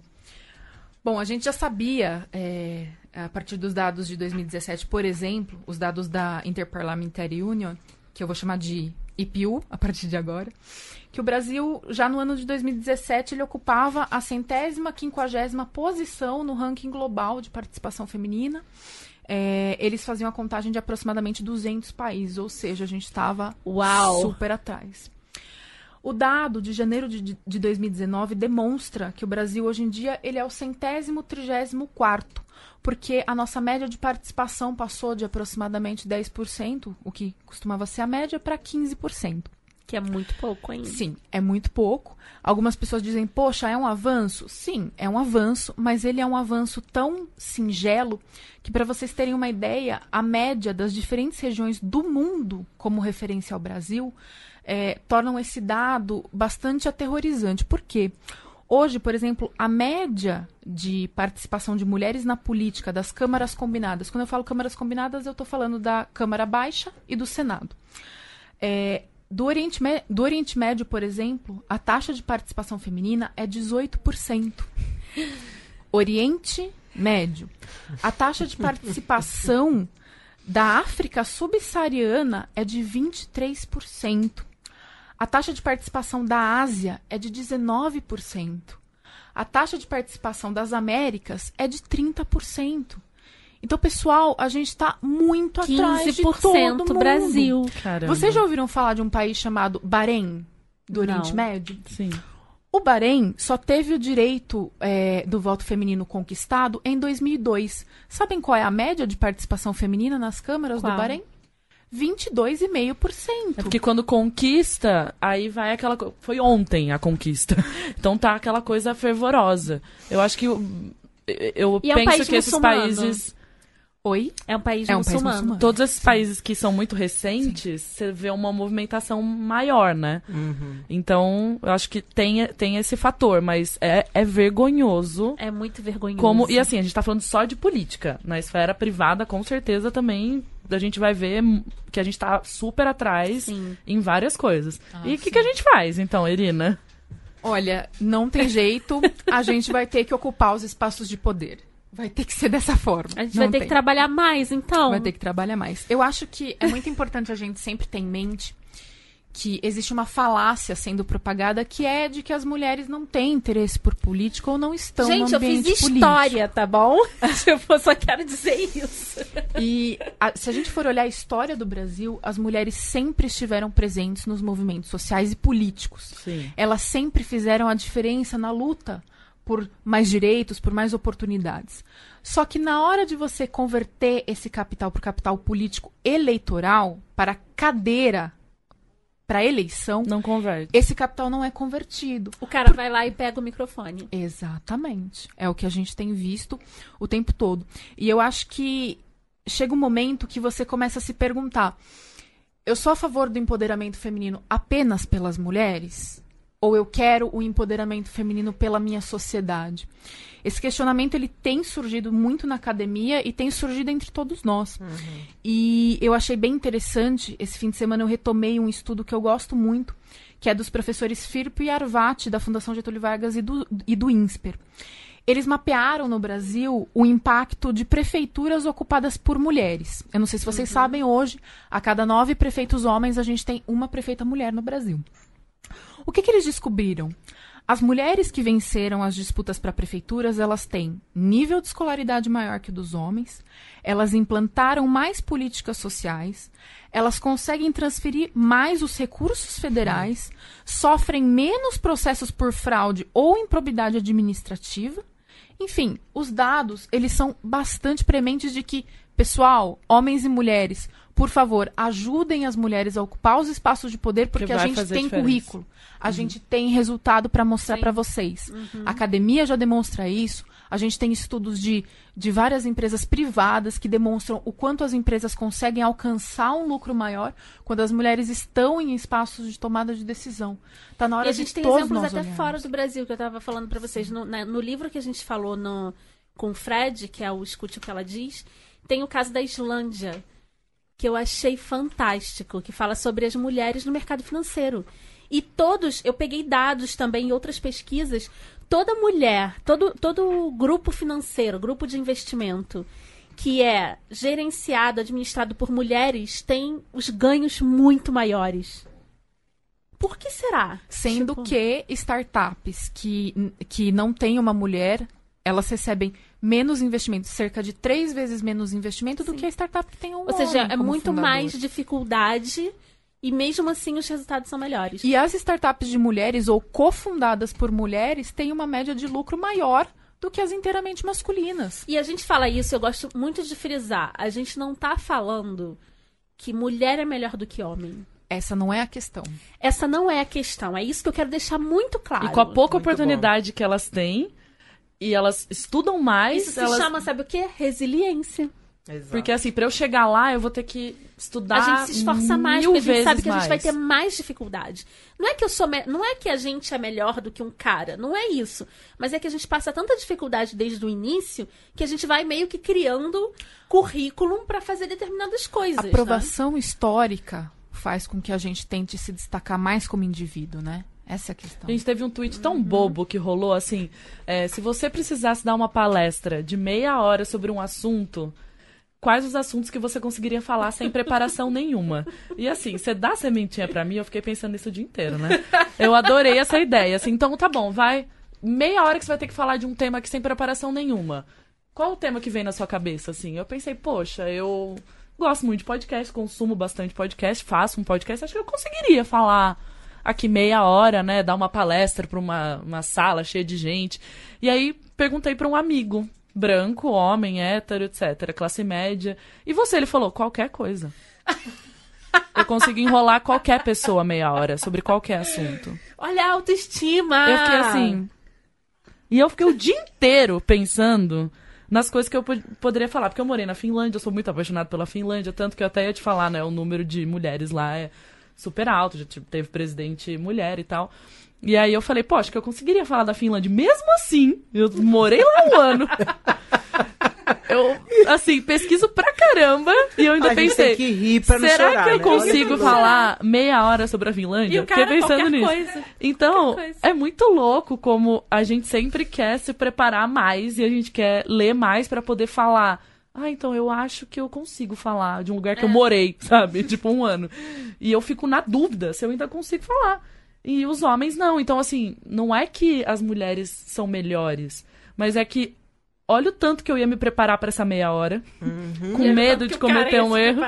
E ele ia chegar lá e ia falar da Finlândia ali, ó, lindão, sendo que não sabe nada sobre o assunto. Isso me fez refletir muito sobre por que, que a gente tem mulheres tão preparadas em, em em todo lugar que a gente olha. Porque, exatamente, a gente fica sempre querendo se provar. E eu, isso é difícil, mas também não é ruim, né? Porque olha o tanto de mulher é. competente que você tem que não se candidatam à vaga porque acham que não são competentes o suficiente, só vão se candidatar a alguma vaga se, se elas tiverem quase todas as, as, as especificações que pede a vaga, né? Então, Fora a questão da jornada dupla e tripla, né? É, Exatamente. tem isso também. Que é outra coisa que a gente tem que mudar, né? de casa. Pois é. Eu adoro que a Mafô tem um TED Talk que ela que fala. A gente assistiu, e eu e a Camila adorei. demos muita risada. Ah, mas o meu filho tá com o meu marido. Ah, mas você não tinha outra pessoa para deixar? Você não conseguiu ninguém? Você não conseguiu ninguém? Então, no caso, a pessoa que gerou, ela é bem indicada, né? Tipo, não é? 50% ali da carga genética, ela tá super indicada para cuidar, né? Que louco isso, isso né? Isso é muito louco. Nossa. a gente tem muito que evoluir, porque de fato a gente construiu, a gente usa as palavras e algumas palavras a gente dá para de, de, diferentes grupos, né? Então esse negócio de engravidar, por exemplo, né? Esses é. dias eu peguei um Uber, aí ele tava, né, triste, né, porque tá trabalhando muito, que ia nascer o filho. Aí ele falou assim: "Não, porque a minha namorada deu de engravidar". Eu falei: "Jura?" Ela assim, deu de espontaneamente. Acordou e grávida. Nossa, e o que, que você fez quando ela deu de engravidar? Porque ela fez isso sozinha, com certeza, né? Aí ele falou: não, não, não, não é isso, não. Mas assim, a pessoa é, é isso, a gente constrói é. lugares, né? E, e essa discussão é engraçado, porque, eu não sei se vocês sabem, que, que os homens em casa só tem duas tarefas que eles fazem mais do que as mulheres. Vocês sabem quais são? Não. Não. Chuta aí. Ah, eu acho que ele tira o lixo. Muito bem. Porque é na saída, né? Muito é o mínimo bem. que poderia fazer. E a maioria, muitas mulheres ainda ficam em casa. Vai no É, mercado, não sei. É. Não, não. É que meu pai vai no mercado, eu tô com essa dirigir. pessoa- Ah, dirigir. Dirigir. São as únicas duas tarefas familiares que os homens fazem mais que as mulheres. Aí Olha não, mas eles também trocam. Não, hoje não. Hoje não mais.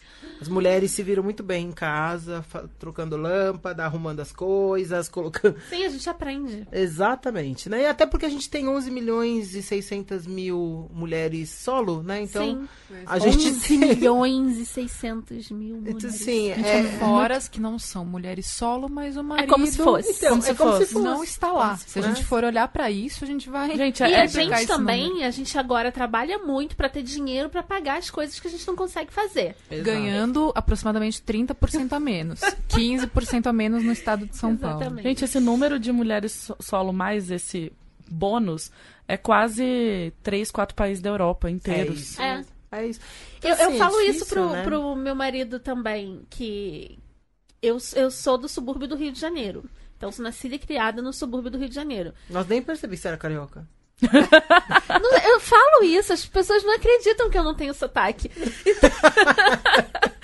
Então, é, lá na Vila da Penha, cara, a maioria dos meus amigos eram mães, era, eram filhos de mãe solo. É isso. A maioria dos meus Gente, mães dos 11 meus milhões amigos. É muita gente.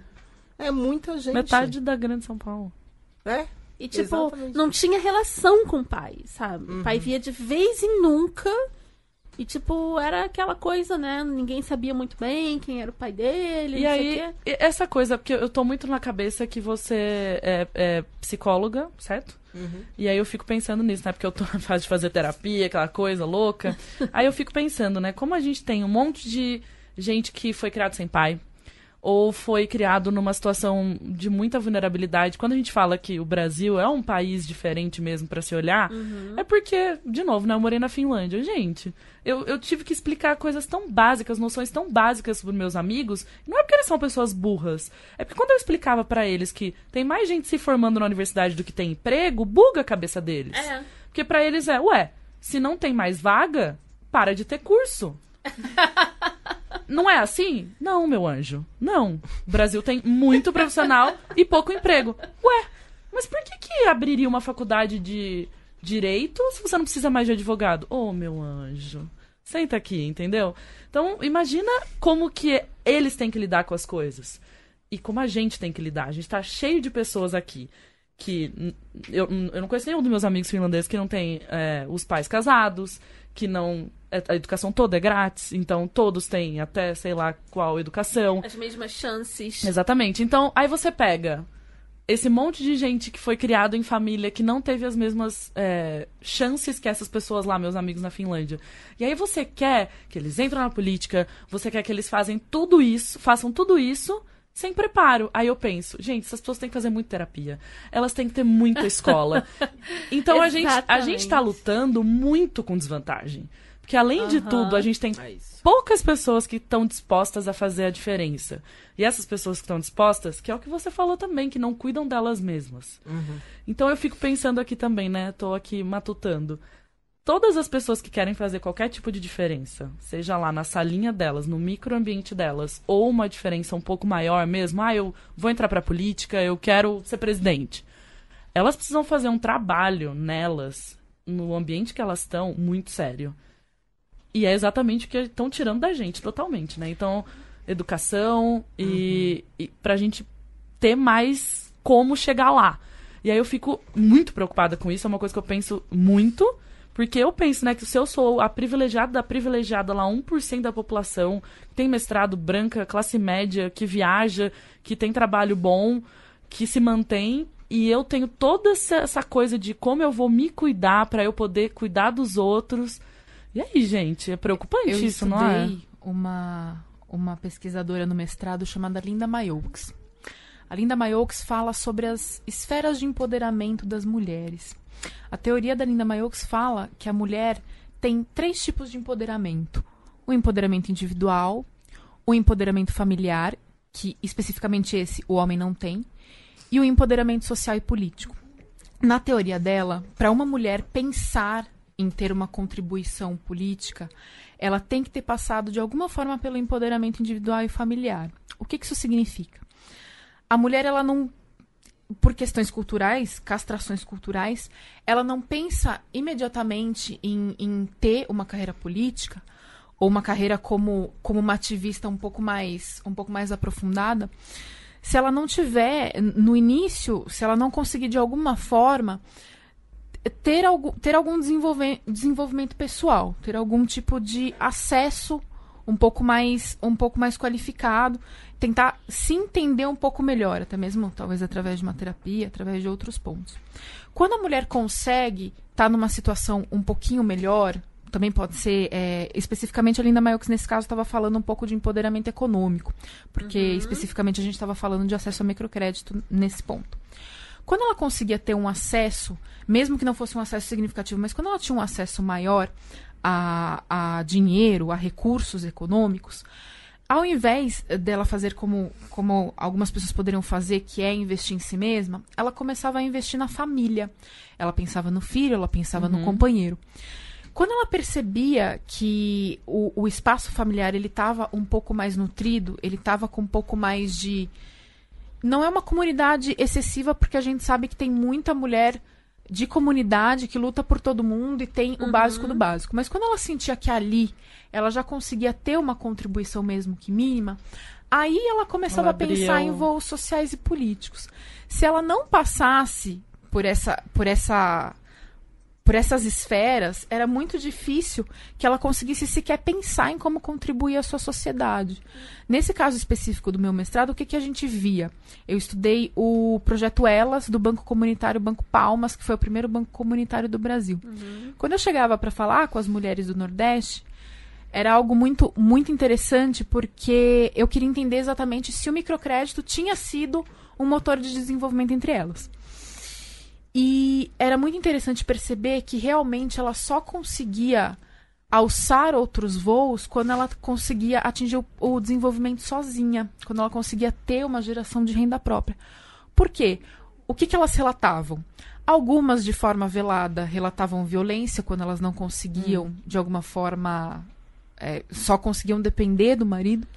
Algumas delas não relatavam especificamente uma violência física, mas diziam que elas tinham um valor inferior na família porque elas não eram, não traziam uma renda para dentro de casa. O relacionamento abusivo trouxe esse, essa sensibilidade. Exatamente. E algumas delas diziam: o meu filho precisa de mais e o meu marido não consegue cumprir porque era, estava era um momento de crise econômica bastante bastante destacado. Uhum. E aí ela começou a pensar nisso e era muito interessante porque é um, é um modelo sem volta. Ela começava a se empoderar, começava a auxiliar mais a família. Alguns maridos reclamavam: não precisa, você já, você já ajudou a gente um ano. Pode ficar em casa. Opa, não, nunca pode mais. Esquecer. E a partir daí, muitas delas são representantes da comunidade do Banco Palmas. Muitas delas tinham interesses políticos quando eu fiz a pesquisa. Uhum. E todas elas em comum falavam: eu quero entrar para a política para ajudar. Eu quero fazer mais pelos outros. Nenhuma delas eu consegui ter uma percepção de ela quer fazer política para subir num palco, ela quer fazer Ego, política. Né? Não, era muito interessante, eram mulheres muito humildes, muito batalhadoras que tinham essa questão em si mesmas. Se eu conseguir ascender porque eu tive uma oportunidade, eu, eu quero essa oportunidade. Eu quero levar mundo. todas junto comigo. É Exatamente. Mas essa Muito coisa lindo. de você falar de ego, que essas mulheres não têm, até no livro que a gente leu, mesmo sendo mais na esfera do mundo corporativo, é, essa, essas características não são ensinadas às mulheres. Não. Então, Não. desde que elas são crianças, é, é a colaboração, a cooperação. Então, óbvio, E existem mulheres que né? têm. Linda, princesa, Princesa que fofinha. gracinha. E os fofinha. homens é. Que eu saí correndo na frente do menino, ganhei! É. Então, e a mulher tá lá, elas estão colaborando. Então, isso é uma coisa. Óbvio, tem mulheres que ego e querem estar lá e poder, sim, mas é muito menor em relação a homens. Porque os homens, desde que, que eles são criança, é você pode ser o maior, o melhor, o mais forte, o mais. Todo mundo vai olhar pra você. E as mulheres, no geral, quando ultrapassam todas essas esferas, elas querem o quê? Olha aquele bando de mulher lá, vem comigo! É. Vem comigo que dá certo. Ao contrário de eu vou estar aqui no poder e, e vou fazer o que fazer eu quiser. o meu. É, a gente tá assim caminhando pro final, que a gente já Ah. falou mais, muito mais de uma hora. e eu queria pedir pra você, Mafô Ah, e Irina, Deus. Ah. pra vocês é, falarem. Tudo bem, é, a nossa, ou, nossas ouvintes e, e seguidoras das redes sociais, tudo acabaram de ouvir, estão muito animadas, empoderadas, entendendo melhor o, o mecanismo desse país e tudo mais. O que, que elas podem fazer? O que elas podem começar a fazer para ocupar esses espaços? Depois que elas já resolveram a primeira esfera, que era elas lá, Exatamente. estão tudo resolvidinha. Não, Exatamente. não, espera não, espera não. Eu acho, eu acho que A dá- gente nunca tá resolvida. gente. é, eu acho que tem que trabalhar Dar o junto. primeiro passo, vai, É, pra, é pra isso. resolver. Tipo, Eu acho que as ouvintes de vocês já passaram faz tempo. depois, primeiro do, passo. depois do episódio do Léo, já passaram no primeiro É, já, já ouviram. E do Fred também já passaram. Não, o que que, você, o que que elas podem fazer amanhã? Tipo, co- podem começar a fazer pra ocupar esse tipo de espaço? Que tipo de espaço? O espaço político, o espaço de liderança. É, Eu, eu acho que a- a- é, o espaço de liderança ele pode ser ocupado de várias formas. Eu acho que a, pri- a primeira coisa que faz parte desse primeiro passo, porque o estar resolvida internamente significa você encontrar que tipo de liderança você é. É, então, às vezes, você não vai ser uma liderança de palco, não é uma liderança de Exatamente. frente. Então, é, muitas vezes as, as pessoas se forçam porque elas olham as lideranças e falam assim: nossa, Michelle Obama. Eu, eu nunca vou ser a Michelle Obama. Eu falei, não, não vai mesmo, porque as suas É. características são diferentes. Sim. Então, é, é importante saber se olhar quem são, quais são as suas características, o que, que você gosta mais de fazer, onde que está o seu coração, para aí sim você conseguir encontrar que tipo de que tipo de lugar vai ser o melhor para aproveitar. E isso é Sem a importante. barra, então, né? isso é muito importante, porque senão a gente fica achando que a gente está sempre deslocado. Mas por quê? Porque a gente só encontrou um jeito de exercer aquelas nossas habilidades que são as melhores. Então, o que, que eu diria? Acho que o primeiro passo nosso, que por isso que é importante o autoconhecimento, que a- fazer terapia não é importante para você resolver seus problemas, é exatamente para eles não aparecerem. Porque a gente Exatamente. fica tentando, ah, não, agora que eu tô com um problema, eu vou buscar o terapeuta. Não. Aí, aí, meu querido, vai demorar muito mais, porque você ainda vai ter que resolver esse problema para depois começar a trabalhar o Exatamente. seu processo de autodesenvolvimento. Então, acho que o primeiro passo é isso. E o autodesenvolvimento pode vir com a terapia, mas eles também têm outras formas de você conseguir encontrar. Eu acho que o coaching é outra forma. É, eu acho que você encontrar espaços onde você possa exercer é, habilidades diferentes também é outra forma. Enfim, então acho que essa é a primeira coisa. A segunda coisa é, uma vez descoberta quais são as suas habilidades, é procurar que grupos também são grupos que pensam como você, porque esse é o processo de construção identitária. Uma vez que você descobre que existe um mundo diferente, é legal você conversar com outras pessoas que também acreditam naquilo. Seja um grupo político, seja um grupo feminista, seja um grupo de esporte, porque você tem várias formas de você encontrar e, e poder exercer essa, essa sua E liderança. as redes sociais aí ajudam pra caramba, Nossa, né? Porque você gente, pode encontrar grupo de qualquer coisa. Qualquer coisa. E, isso, e as redes, então, assim, primeiro você pode até, inclusive, fazer esse, esse passo, né? Que é entrar nas redes, procurar grupos, começar a estudar um pouco mais. Esse seria o terceiro passo. Uma vez que eu encontrei, deixa eu entender um pouco mais sobre esse assunto. Isso é super importante para você saber a história. Por quê? Porque é, eu que sou filha de ativistas, é interessante porque é, os meus pais sempre disseram: eu, você tem que ser melhor do que a gente. A gente não criou você para ser igual ao que. Melhor. Assim, gente, isso é uma corrida de bastão. Eles andaram 100 metros, eu preciso andar mais 100. E os meus filhos vão andar mais 100. E os meus uhum. netos vão andar mais 100. Sim. É assim que funciona a vida. Então, às vezes as pessoas falam assim: nossa, mas você tá pegando carona no que seus pais fizeram. É óbvio. Claro. Eu tenho que fazer claro. isso. Essa é a minha responsabilidade. Eu não posso partir do mesmo lugar que eles partiram, porque eu não estou no mesmo lugar. E a gente tem que entender que o mundo mudou e está melhor sim. Eu sou uma pessoa otimista, a Irina sabe disso. Eu acredito Também. na bondade das pessoas e acredito que o mundo. E sim, eu vivo um mundo muito diferente. A gente só está aqui porque as outras gerações que vieram antes da gente Totalmente. nos possibilitaram estar Totalmente. aqui. Então, a gente tem uma responsabilidade sobre uhum. isso, sobre a história e sobre o mundo que a gente quer fazer. Então, eu diria que esse é um começo de caminho, porque as pessoas sempre falam assim: "Ah, não, porque agora você está no mundo corporativo, como é que eu passo para chegar?"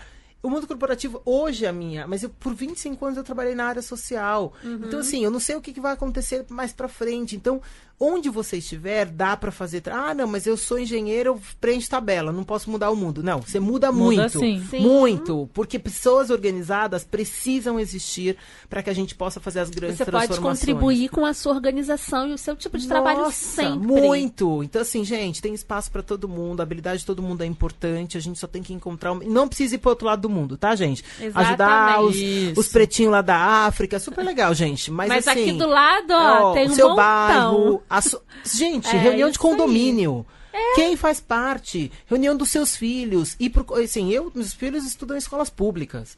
E isso é uma escolha. Por quê? Porque se a escola pública dos meus filhos não é possível para eles, ela não vai ser possível para ninguém. Então eu preciso fazer aquela escola uhum. melhor. O que, que, eu faço? Faço parte do conselho, Sim. vou dar a formação. É assim que a gente muda. Dá Começa trabalho, gente, realidade, mas vale muito a pena. Comece pela sua realidade. Se você mudar a sua realidade, você vai mudar o mundo. É assim que a É gente assim que, que, funciona. É aquela questão da, do Rio de Janeiro. Os morros são no meio do, dos bairros, é. né? Não tem tanta segregação quanto aqui em São Paulo. Que a periferia é bem longe, né? Dos centros financeiros e tudo. Lá no Rio é tudo, tipo, no meio. Então, muitas pessoas cresceram, sei lá, em Botafogo, Maitá, do lado da Dona Marta. Nunca subiram. É isso aí. Faz qual, qual, que é o sentido? Nunca subiram. As comunidades é, não é se isso. conversam, é como se fossem países diferentes. Pois é. E Muda eu... essa realidade. Se você começar por aí. Perfeito. Imagina. É, eu acho que como a rede aumenta muito, é o que você falou da Michelle Obama. Eu também acho ela uma mulher incrível. Quantas Michelles Obamas vamos ter, né? Poucas. Uhum. Então, ao invés de você olhar lá para cima, olha pro seu lado. Então olha pra pessoa. Eu adorei a coisa do condomínio. Olha lá no seu prédio. Ah, vamos fazer uma coleta de, eh, seletiva de reciclagem. Vai lá, bate no seu vizinho e pergunta pra ele se ele separa o lixo dele, entendeu? Uhum. Tipo, uma coisa muito, bem. muito, muito fácil. Conheça o, o, ambiente que você mora. Não, gente, vizinho é o melhor jeito de mudar Exatamente. o mundo. Se é você muito... mudar o seu vizinho, você já está fazendo um Exatamente. grande bem para a humanidade. Então, olha, já todas as dicas que você deu e eu adorei que você falou do negócio de você vai ser muito bom em uma coisa, que vai ser aquilo que vai te mover. Descubra isso. Para você descobrir isso, é, é não é olhe para ninguém, você. não olhe para Michelle, amamos a Michelle, mas não deixa a é. Michelle lá. Olha para você, olha para seu vizinho, vê o que você pode fazer, o que te move. E aí, não importa onde você vai se meter para resolver isso. Mas e eu, se une com as pessoas boas também, né? Ó, faz esse é. monte de amizade maravilhosa Exatamente. aqui, ó que traz um monte de gente boa pra sua vida e, e, é isso aí, eu acho que. E a sua dica, Irina? Olha, enquanto a Mafô ia falando, eu ia lembrando muito das minhas experiências pessoais, né?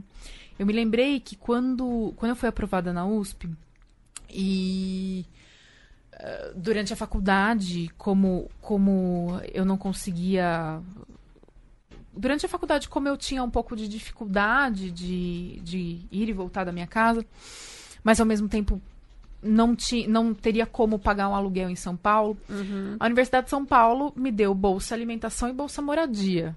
Ou seja, eu estudava de graça, morava de graça, comia de graça. Maravilhoso. Perfeito. Quantas pessoas no Brasil têm essa uhum. oportunidade? Muito obrigada, Estado de São Paulo. Enfim. Quando eu chegava nas aulas, é, eu olhava os outros alunos das ciências sociais e eu olhava para eles e eu pensava, meu Deus, eu não tive o acesso à cultura que essas pessoas tiveram. É. Eu não tive tal coisa que o fulano faz tão bem. Uhum. É, outra pessoa fala muito bem, eu quero ter essa habilidade de falar. E eu olhava muito para os outros pensando como essas pessoas são preparadas, como essas pessoas são maravilhosas e perfeitas. E como eu não sou boa o suficiente para estar tá aqui. Eu acho que assim, a síndrome do impostor é o que nos impede de fazer qualquer tipo de movimento. Uhum. Eu lutei muito tempo contra a síndrome do impostor. Às vezes, ela, às vezes ela aparece de volta, tô olhando É uma luta eterna, né? Sim, todo vamos, dia. Vamos, já não deu para superar É, isso aqui? é. Então eu acho que qualquer pessoa que queira contribuir, seja social, seja politicamente, eu acho que ela não tem que buscar perfeição. Eu acho que a gente tem que parar com isso. Sim. Eu acho que a Antes gente tem feito que que tentar- perfeito. Tá lá Né? na minha parede essa Feito, frase. Meu Perfeito. mantra. E eu acho que a gente tem que encontrar pessoas em quem a gente possa mirar Uhum. e falar, essa pessoa me inspira. Exatamente. Porque a política, às vezes, ela é. Às vezes, ou a maior parte do tempo, na verdade, ela é bastante árida. Então, se você não tiver o foco exato em o que você quer a trazer de razão de diferente, você acaba se desviando. Então, eu acho que faz parte você falar com todas as pessoas, estar aberto, ser uma pessoa respeitosa ser uma pessoa que contribui, independente da ideologia ou posicionamento que outra pessoa tenha, mas ter dentro do seu coração aquele nome, aqueles nomes que todas as vezes que você tem alguma dúvida, você de alguma forma acessa ou você de alguma forma ouve, você vai no YouTube, ou você até, se você tiver sorte, como eu tive, você liga no telefone da É. pessoa e fala, ó, Me vamos ajuda conversar a não melhor disso aqui, peraí. Eu acho que é muito importante a gente não buscar ser perfeito em tudo e buscar ajuda. Falar, pra- Sim. olha, eu tô Perfeito. pensando em fazer isso. Falar com uma pessoa que já tenha feito algo parecido, ou alguém que, que realmente tenha um- uma trajetória inspiradora, mesmo que não tenha nada a ver com a sua. Sim, total. Ouvir e aprender com aquela pessoa. Eu sempre fui muito curiosa. Eu sempre fui muito. Como é que meu pai falava? Nossa, como você é atrevida. É. Como você vai pra esse lugar e conversa com a pessoa. Como assim?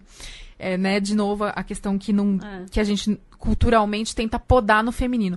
E eu era assim mesmo. A minha mãe fala que eu, criancinha, levantava o nariz e, e aí, o que, que você tá fazendo? O que, que é isso? Pra que, que isso serve?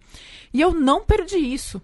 Eu atormentava as pessoas na faculdade, atormentava no mestrado, eu queria saber o que elas faziam, eu queria saber onde elas queriam chegar, eu queria saber o que, que elas podiam me ensinar. E eu falava pra meu, eu queria aprender com você. Me ensina alguma coisa. É. Me ensina, me mostra. E os meus professores, eh, durante a vida toda, mas principalmente a faculdade e o mestrado, eles foram verdadeiros mestres. É, eles me lapidaram de uma forma muito interessante. Eles me tornaram uma pessoa melhor e muitos deles não concordavam com o que eu estava trazendo.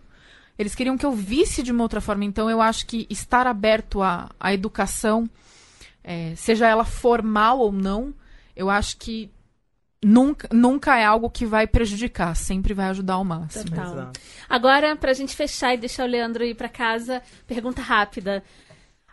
Tá rolando o apocalipse zumbi, você tem três minutos pra colocar três coisas dentro da sua mochila. As pessoas já estão com você. É, não precisa São colocar os coisas. filhos, só O que, que você objetos. colocaria? Você tá indo embora pra ser nômade. Meu Deus, gente. Meu Deus, peraí. Tem que ser resposta rápida, senão não vale. Três, três objetos três que eu colocaria. objetos. Um livro. Uhum. É, alguma coisa que tocasse música, que fosse eh, movido a energia solar para poder continuar funcionando. Um radinho com. é, um rádio, sei lá o quê. E o terceiro, o silêncio. Eu quero sempre falar alguma coisa, a não Camila fala, me poda, não que, que eu pode não posso. não- interferir. não a posso Irina já sabe que ela Eu- vai levar. Eu. é, é, alguma coisa que eu. Nossa, gente, peraí, não posso perguntar, né? Pode. É, alguma coisa que eu. Assim, eu vou morar onde? Você vai ser nômade, você tá, tá fugindo Ah, do apocalipse Mas zumbi. tem zumbi atrás de você também. Para de influenciar. Desculpa. Não, você não falou isso, essa informação é importante. Se a pessoa tá. não, tem zumbi atrás, de você. mim, Tem zumbi É, atrás de você. Um livro, uma coisa pra tocar música. Mas, é, mas tem que ser uma coisa que existe? Não, você pode inventar. Ah. O apocalipse zumbi é seu, você faz o que você quiser. Ah, gente, mas aí. Ah, tá. Então, peraí, peraí. Essa informação é importante. Então eu preciso de algo para me proteger. De repente eu, eu ia levar uma. Uma uma manta que me tornasse invisível tá. e que eu pudesse. Ela já quis manto, sair pela tangente o da invisibilidade. Aqui. Tá bom, foi valeu, Agora valeu. tem outra gravação, Irina já sabe a resposta. Poxa, mas eu não sabia que podia criar uma ferramenta, tirar do livro Não, do mas Mafô acabou de criar aí, ó. Bom, hum. a primeira vez que eu ouvi a pergunta, vou ser sincera, a primeira vez que eu ouvi a pergunta, eu já pensei nos meus três Ótimo. objetos. Coquetel Molotov. Nossa! Claro. Tem zumbi atrás de mim, Você Bia. Vamos lá. Vez. Pois é. Ah. Coquetel Molotov. Uma manta. Eu tinha pensado numa manta, porque em algum momento eu vou precisar me cobrir e tudo mais. Uhum. E uma corda, caso eu precise escalar. Essa é prática, tá vendo? Pensa Muito prática. Coisas... É, não, porque já bem. pensei nos meus filhos, eu preciso ler para eles, não, não, vou dar um é... jeito, entendeu? A primeira resposta é sempre a que traz seu perfil. Eu não sei o que isso significa, até porque você é psicóloga, eu não sou psicóloga. mas eu adoro, adoro saber isso. Gente, muito obrigada. Oh, muito obrigada, obrigada, gente. Foi maravilhoso. Eu amei muito, foi muito maravilhoso. Aprendemos Aprendi muito. Muito. E sempre que vocês quiserem, vocês têm aqui um, um meio para se comunicar. Sempre que vocês quiserem um microfone, vocês estão sempre convidadas. E muito obrigada. Obrigada, obrigada a vocês mesmo. e parabéns pelo trabalho, viu? Obrigada. obrigada Sigam gente. transformando o mundo, que vocês são ótimas. Gente, a gente vai colocar as indicações no, no na descrição do episódio. Arroba as desqualificadas no Instagram, as é, desqualificadas no Twitter, asdesqualificados.gmail.com. Obrigada. Obrigada. Beijo. Beijo.